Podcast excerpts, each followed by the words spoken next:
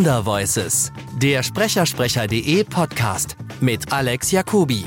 Unser heutiger Gast ist eine der markantesten Stimmen, die es in Deutschland überhaupt gibt.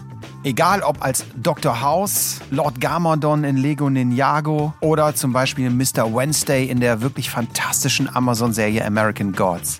Der Mensch hinter dieser Stimme ist K. Dieter Klebsch. Viel Spaß bei unserem Gespräch. Aber Sie haben ein 91 oder so, ich hatte auch gelesen, Sie haben 76 schon mit Ja, in der Synchronisieren DDR. angefangen. In der DDR. In der DDR. In der DDR. Und da habe ich aber eben nicht sehr viel machen können, aus dem einfachen Grunde, ich war hier, Potsdam, am Theater. Ja. Und um nach Berlin zu kommen, Ostberlin, brauchte ich hier vom Luisenplatz mit der Straßenbahn zehn Minuten. Dann warst du am Bahnhof hinten im Wald, der damals der Hauptbahnhof war. Und dann fuhrst du mit dem sogenannten Sputnik-Doppelstockzug außen rum. Also wenn du in Richtung Berlin fuhrst und dann irgendwann links aus dem Fenster gucktest, sahst du immer Westberlin. Das dauerte bis Schönerweide, ich weiß gar nicht, eine Stunde. Dann nochmal mit der Straßenbahn, die meist nicht kam. Also mit anderen Worten, ich brauchte mehr als zwei Stunden, um da hinzukommen. Oh, okay. Und da ich hier am Theater, dem Herrgott sei Dank, sehr viel zu tun hatte, hätte es äh, bedeutet, ich würde versuchen, um zwei nach der Probe zwei Stunden zu fahren. Das wäre vier. 16 Uhr. Und dann hätte ich aber eigentlich schon wieder blitzartig zurückfahren müssen, weil ich ja vielleicht um 19 Uhr Probe hatte. Und äh, insofern war das überhaupt nicht zu realisieren. Irgendwann habe ich dann ein Auto gehabt. Da ging es aber an den Nachmittagen auch nicht. Das macht überhaupt keinen Sinn. Und nur wenn ich frei hatte. Und dann habe ich entsprechend wenig gemacht. Und dann gab es eine Firma, die hieß TV Synchron. Und es gibt heute auch noch eine Firma unter dem Namen. Die waren Atlashof und die machten nachts. Ah, okay. Das bedeutete, also wenn du eine Probe hattest, konntest du dich um 10 Uhr in das Auto schmeißen. Das war, da ging dann etwas, das ging etwas schneller, weil ja auch keiner mehr auf der Straße war. Also die Straßenverkehrsordnung war mit den Gehsteigen hochgeklappt. Und dann habe ich da sehr viel gemacht. Also für meine Verhältnisse, für die Verhältnisse, dass man also fest am Theater engagiert war, habe ich da sehr viel gemacht. Naja, und dann passierte das, was das Leben vieler Deutscher verändert hat. Der 9. November kam, 89. Ein paar Dauts, da lag die Mauer um. Und ich hatte einen sehr guten Freund, der war im Juni ausgereist, nach zwei Jahren Wartezeit. Der rief mich am Abend des 9. an, 10, halb elf. Dieter, wo bleibst du denn? Ja, ja, ich sitze hier zu Hause, ich verstehe die Welt nicht mehr. Ich war alleine, meine Frau hatte einen Termin in Berlin. Witzigerweise in einer Schallplatte, das war direkt gegenüber vom Reichstag, im ehemaligen Palais von Herrn Göring, war die Schallplatte untergebracht. Okay. Und an dem Abend, ohne zu wissen, was das für ein Abend war, sie hatte schon zwei, drei Termine vorher. Und war ja die ganze Situation in Deutschland, also konkret in der DDR, das war ja alles sehr aufregend. Und dann hat sie an dem Abend den, mit einer Kollegin zusammen den, den Typen, der da für die Aufnahmen verantwortlich war, also der auch Schlüssel hatte, lass uns doch mal rausgucken, lass uns doch mal rausgucken. Nein, das ist verboten, lass uns doch mal. Okay.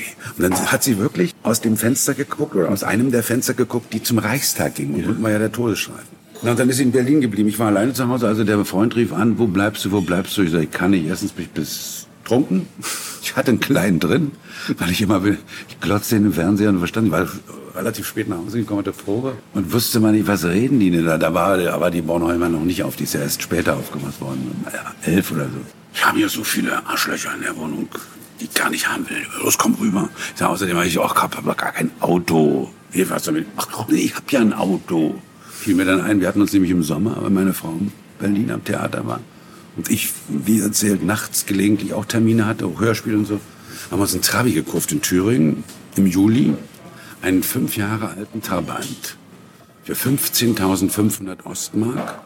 Was ich unglaublich viel Geld war, oder? Natürlich. Und vor allen Dingen kostete der neu irgendwie 11.000 oder so. Aber na, da bekam es aber einen nach 10 oder 13 Jahren Wartezeit. Okay. Das war der Unterschied. Wir brauchten ja ein Auto. Da, die Pappe stand also da unten in der Einfahrt. Aber ich konnte ja nicht fahren. Einen Ausweis hatte ich außerdem auch verloren. Also da, da kam etliches zusammen, was mich daran hinderte, den Boden von West-Berlin zu betreten. Und ich hatte zu tun am Theater. Und dann habe ich mir Zeit gelassen. Und dann kamen ja diese vielen Geschichten, die man so hörte. Die Ossis drücken die Preise und äh, bla bla bla. Und da habe ich gedacht, ach, das ist ganz gut, dass du noch nicht drüben bist. Die Mauer war ja noch nicht so lange weg. Außerdem stand sie ja immer noch.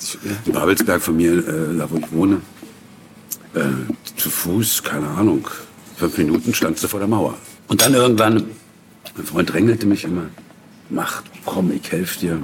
Also synchronisierte sehr viel. Er. Und dann habe ich irgendwann eine Premiere gehabt. Das war dann Anfang 91. Da habe ich ihn angerufen und gesagt, du, jetzt habe ich nur noch Vorstellungen, keine Proben, jetzt könnten wir das machen. Dann hat er mir gesagt, was ich machen soll. Vorbereiten, Blatt, bla bla bla.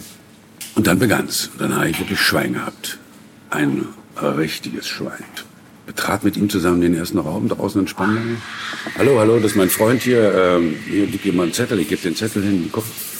Und damals hatte ich noch die, stark ausgeprägte Neigung, sehr schnell zu erröten. Hm? Ich war zwar schon über 40, aber musste ja nur daran denken, dass ich gleich irgendwann rot werden könnte. Wurde ich schon rot, also brauchte ja keine Anlässe. Und die guckt mich an. Können Sie heute? Äh, wie? wie? Ja, äh, heute. Wir hatten, wir hätten jetzt eine versetzte Schicht, die beginnt um 14 Uhr, das war so halber eins. Und der Kollege, der die männliche Hauptrolle, kleines französisches Fernsehfilmchen, sprechen sollte, hat mich gerade angerufen, der kann nicht. Sein Weisheitszahn. Oh. Dann versuchte ich mit dem Theater zu telefonieren, was zu der Zeit immer noch nicht möglich war. Ich, es gab ja zu Westzeit, Ostzeiten gab es keine Ahnung, drei Leitungen, fünf Leitungen, ich weiß es nicht. Und damals versuchten wenige zu telefonieren. Jetzt konnte aber jeder, der wollte, telefonieren. Das bedeutete, dass es nie ging. Ja, alles war ausgebucht. Permanent besetzt. Du bist nicht durchgekommen. Und ich in meiner Panik war mir sicher. Jetzt ist einer krank geworden, Kollege vom Theater. Und jetzt gibt es dann und dann äh, Umbesetzungsprobe. Die rufen bei dir zu Hause an und erreichen dich nicht. Und dann ist die Kacke am Dampfen. Und mein Freund sagte immer, ey, mach das, mach das, das ist eine Chance, mach das.